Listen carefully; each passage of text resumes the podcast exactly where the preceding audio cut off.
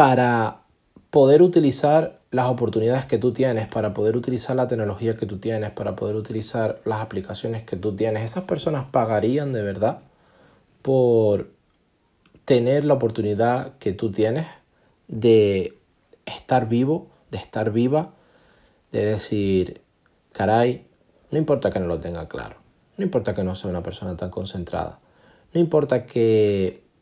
no sea una persona tan enfocada, pero puedo darme el lujo de aprender, de mejorar. Quizás estás pasando por un mal momento, quizás eh, no tienes la vida que tú quieres, la casa que tú quieres, eh, digamos,